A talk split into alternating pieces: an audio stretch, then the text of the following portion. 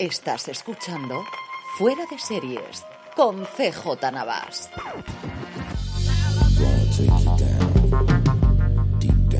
Bienvenidos a Streaming, el programa diario de Fuera de Series, en el que un servidor CJ Navas te trae todas las noticias, trailers, estrenos y muchas cosas más del mundo de las series de televisión. Edición del viernes 18 de febrero, empezamos con nuestro follow-up y varias cositas que hacer. Primero, pedir perdón a la gente que me escucha por YouTube, que sabéis que también subimos allí, porque llevo dos días en los que un día me equivoco en la hora y en vez de AM pongo PM, y otro día me equivoco del propio día, es que al final acabé de grabar a las mil ayer, y en vez de programarlo para para que el programa de ayer saliese en el día que correspondía, salía al día siguiente. Prometo que todo se va a arreglar, que sé que hay, pues eso, igual que hay gente que nos sigue por podcast, hay gente que nos sigue por Twitch, hay gente que lo ve en YouTube, así que me, me estás escuchando desde ahí. Perdonadme estos dos días, ya de verdad que prometo que no va a ocurrir, y aquellos que no estéis todavía suscritos a YouTube, donde hacemos cosas muy chulas también en fuera de series, ya sabéis, youtube.com barra fuera de series.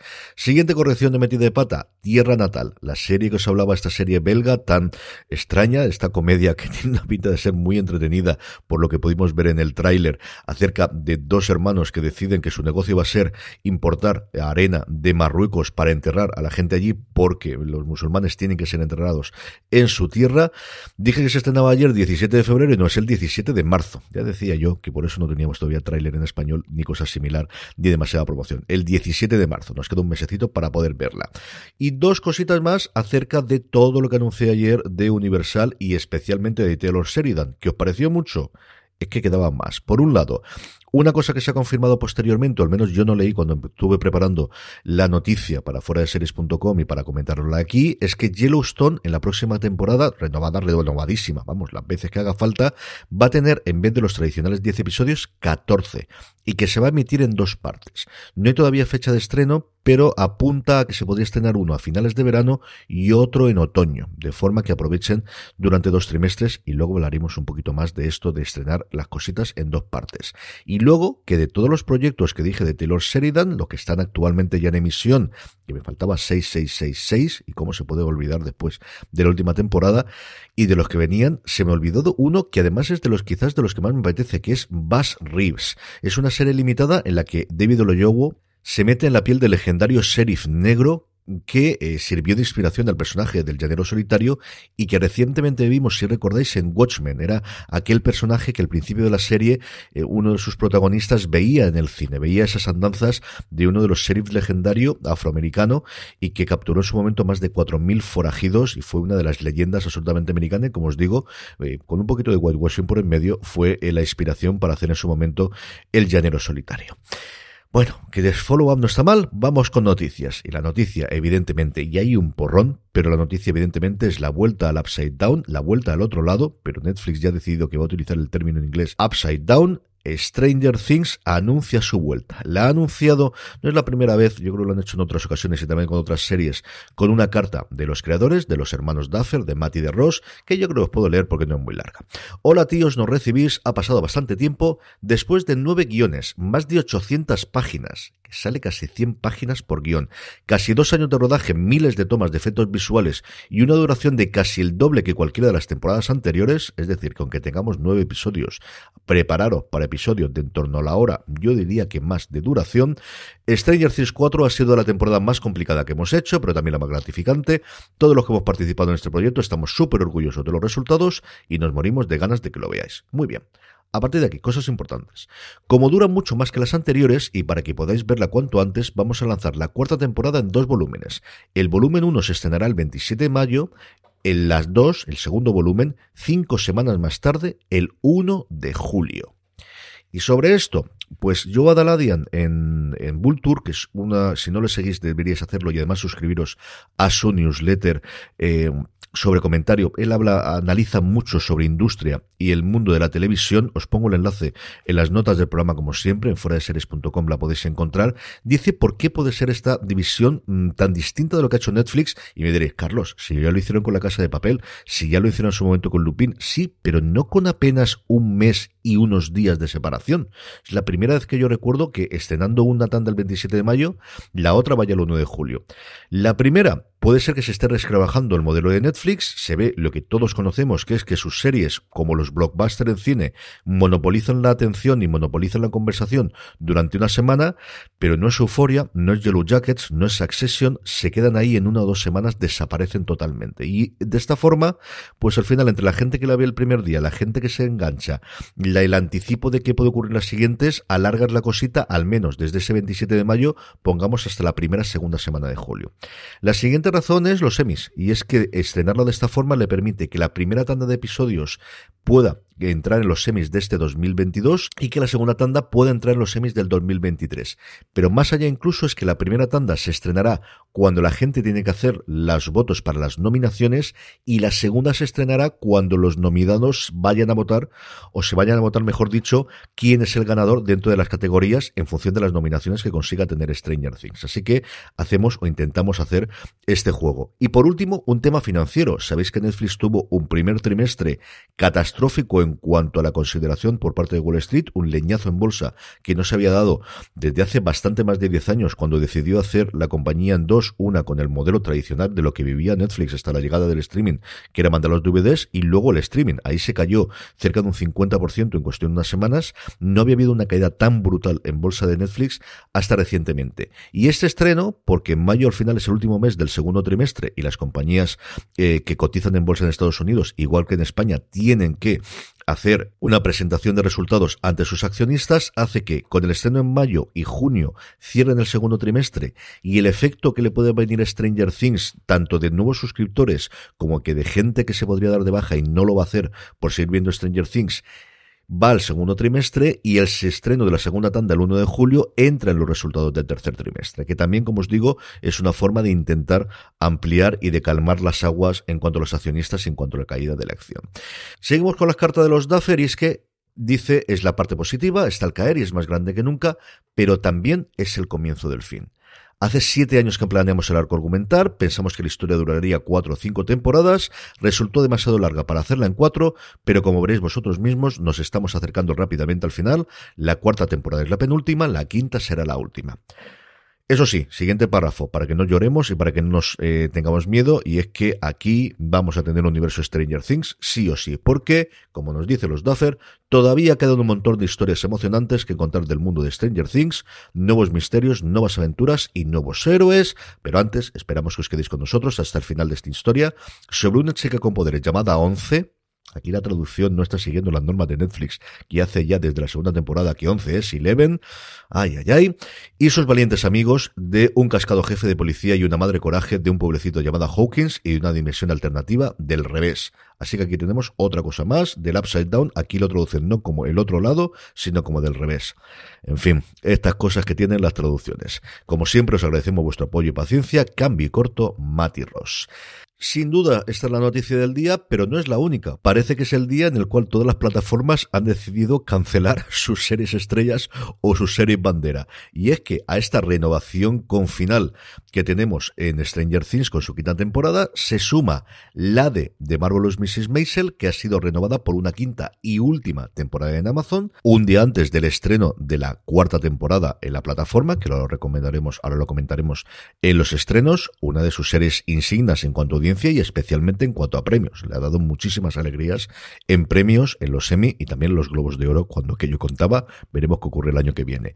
Y esta no es la última, sino que FX ha confirmado que la cuarta temporada, que se ha grabado conjuntamente con la tercera temporada de Atlanta, va a ser la última. Glover está en otras cosas. Ya, ya tenemos que dar gracias que han decidido rodar de estas dos y nos quedaremos con cuatro temporadas de la que para mí es una de las mejores series, desde luego, de la última década. Es una verdadera maravilla y a ver si por fin ahora que ya tenemos Disney Plus, ya han aparecido las dos temporadas y las podemos ver simultáneamente porque siempre ha sido muy maltratada en España. De FX hay muchísimas más noticias, pero me temo que como las comenté hoy, nos vamos a ir a 30 minutitos, así que hablaremos de ellos en el fuera de series de este fin de semana y si queda alguna cosa por ahí pendiente la recuperaremos de cara al próximo streaming la semana que viene.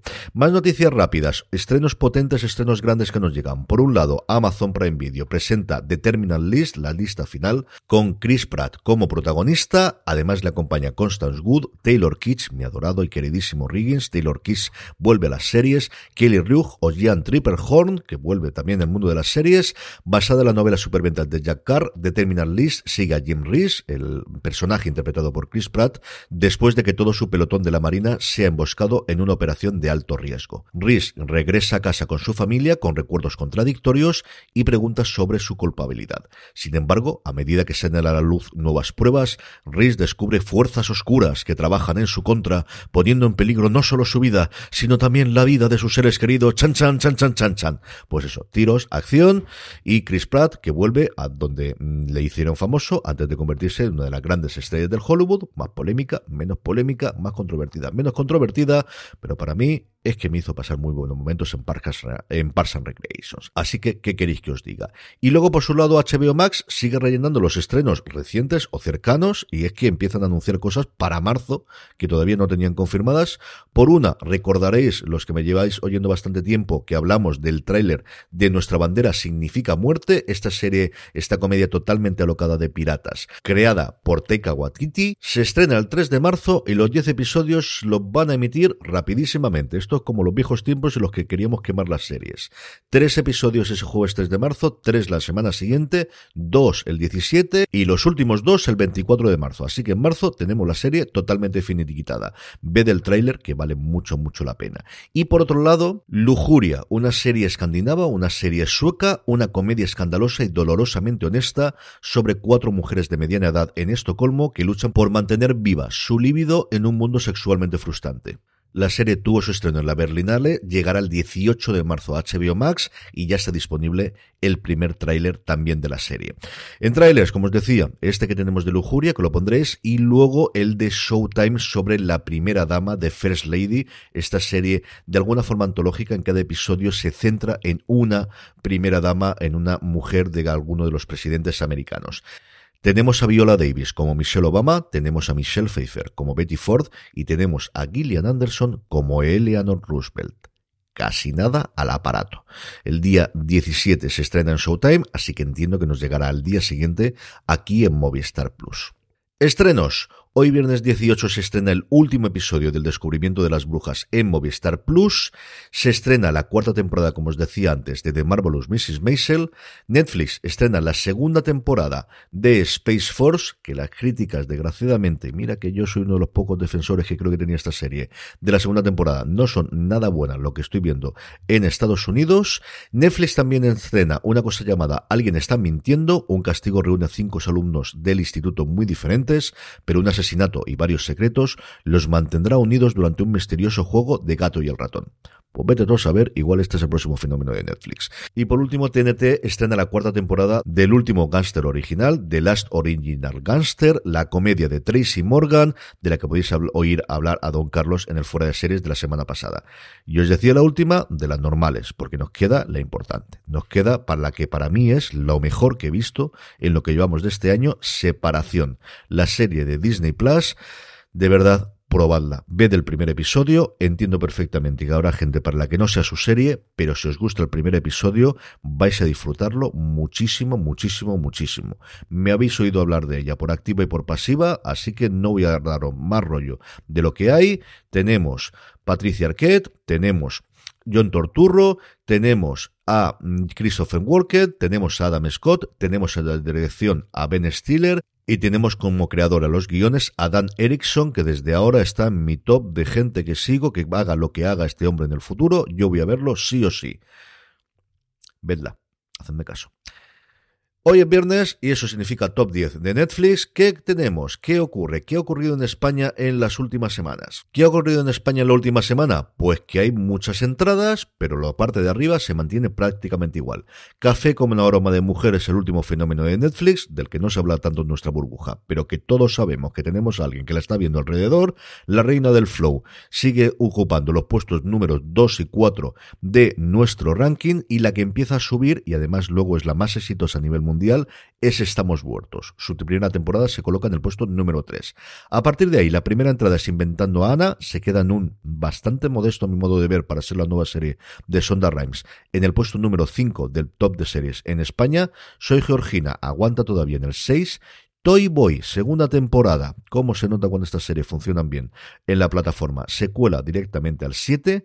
Oscuro Deseo, temporada 2 en el 8, Dulce Magnolias en el 10 y mi preferida de todas, si me he saltado el 9 para decirlo esto, Pasión de Gavilanes, temporada 1, y es que todo el mundo está loco con el regreso, así que hay mucha gente que ha decidido empezar a verla desde el principio de nuevo para poder engancharse a la emisión que va a haber en Telecinco. Gusto número 9, como os digo, para Pasión de Gavilanes. Esto es lo que hay en el top 10 de Netflix. Y por último, la buena noticia del día es que Apple TV Plus ha encargado un documental sobre los New England Patriots, sobre la franquicia más galardonada de los últimos 20 años en el fútbol profesional americano. Seis anillos, seis campeonatos, seis Super Bowl ganadas y alguna que otra perdida de la que no queremos acordarnos.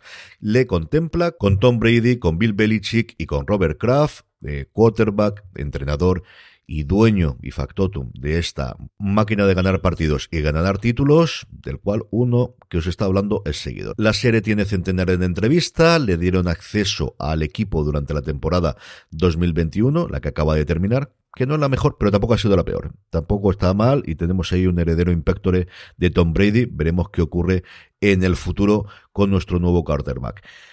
Tengo muchas ganas de verla, así que eso, serie La Dinastía es como se va a llamar esta docu-serie para lo Apple TV Plus sobre los Patriots.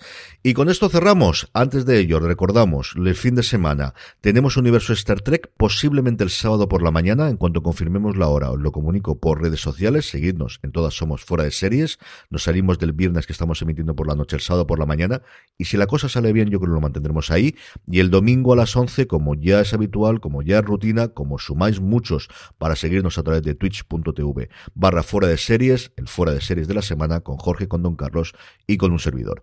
Gracias por escucharme, gracias por estar ahí, que tengáis un gran fin de semana y recordad, tened muchísimo cuidado y fuera.